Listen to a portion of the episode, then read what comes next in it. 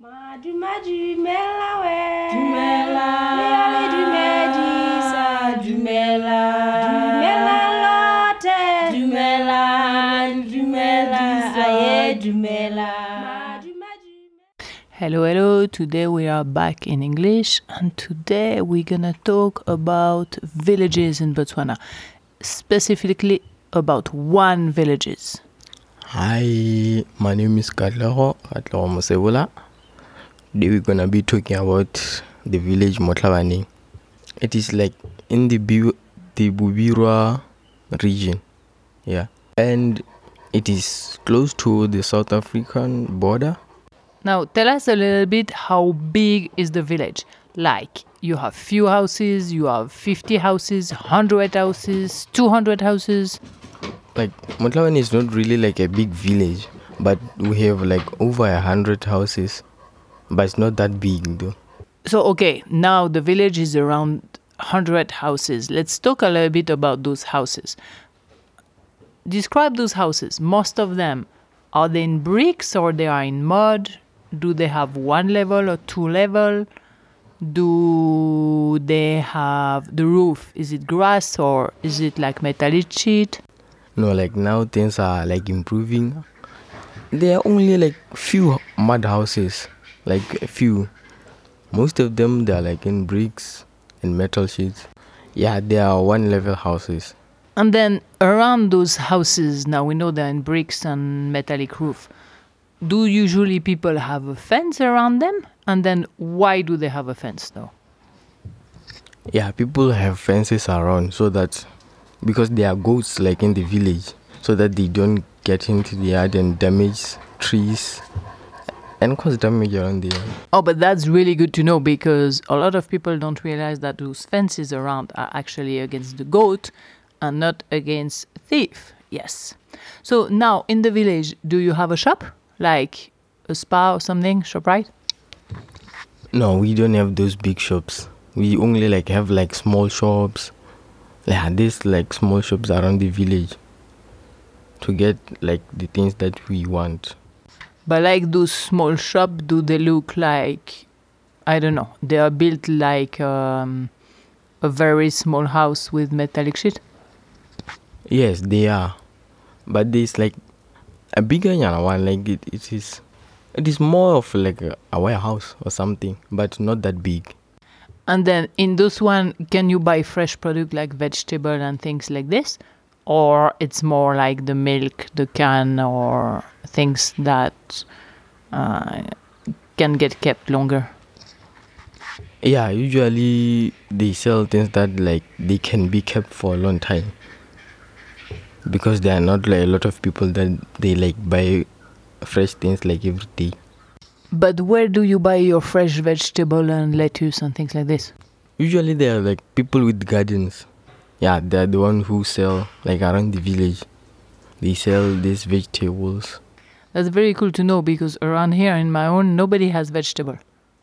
So you cannot really buy those fresh vegetable and things around villages. I am not sure why. Maybe it's hot. I don't know. So I think you told us last week like there is a school right in your village. Yes, there is a school. It's a primary school. It's called Motlawaning Primary School. Now in the village, do you have a clinic or hospital or something like this? We have a clinic. Yeah, we don't have like a hospital. It's a clinic. And then in the clinic, you have a nurse every day and a doctor every day. Yeah, I think there's a nurse because it's been a long time since I've gone there. Okay, then in the village, it's a pretty big village, so you have different road. But are they tar road? Do you have like uh, stop sign, flat light, things like this? Like, it's not a tarred road, so we don't have stop signs, lights. We don't have those things. Now, in this village, do you have a church? Yeah, there are many like small churches, like a lot.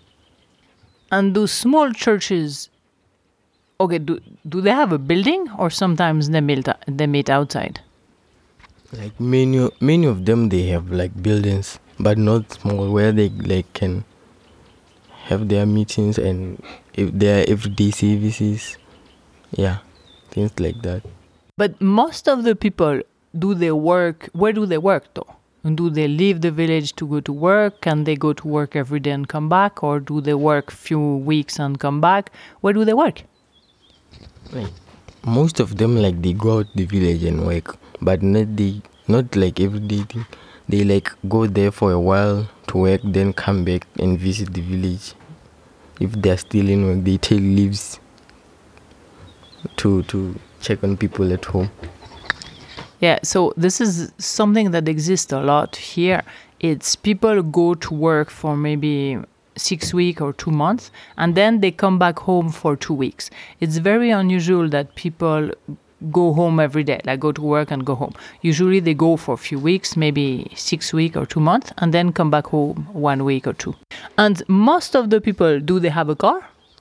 i don't think so like people have cars there but i think most of them they are working Now, most of the young people, when they finish school and then they find a work, do they stay in the village? Like they go to work and come back to see the people?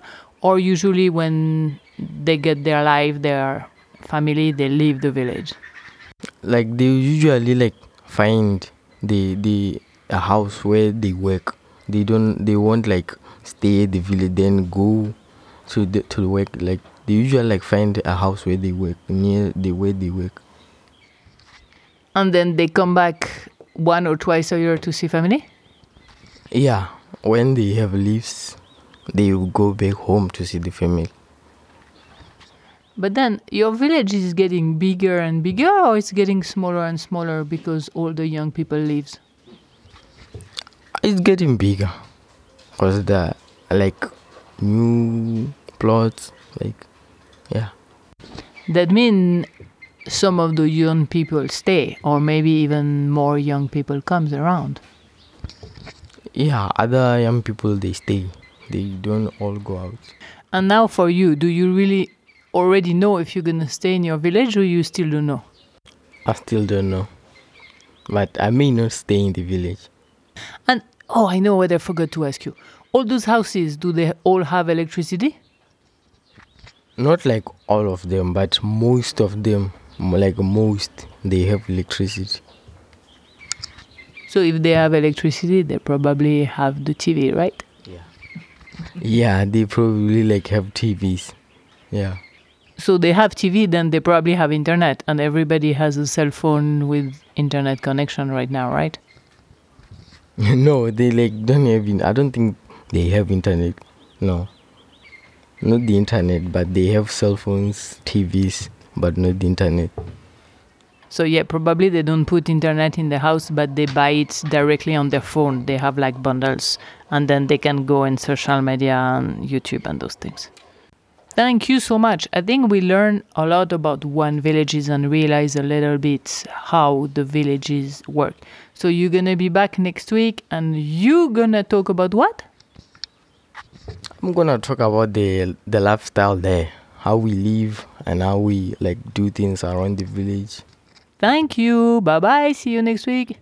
Thank you for listening. Don't forget to subscribe so you won't miss the next one. If you like it, please leave me a message, a five star, and share with your friend.